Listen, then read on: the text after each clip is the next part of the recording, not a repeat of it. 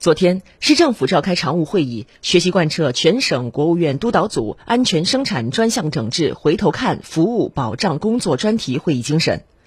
市委副书记、市长李亚平主持会议。来听广电全媒体记者郑晨采写的报道。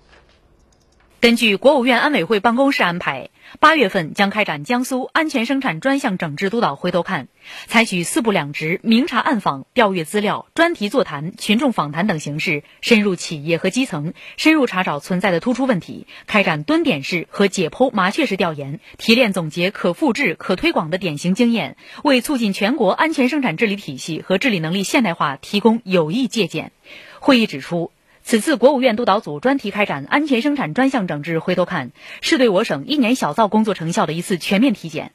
我们要深入学习贯彻习近平总书记关于加强安全生产系列重要指示批示精神，高度重视、严肃对待、积极主动、全力配合，以极其认真的态度迎接督导检查。要进一步强化督导反馈问题整改，保质保量，按时整改到位。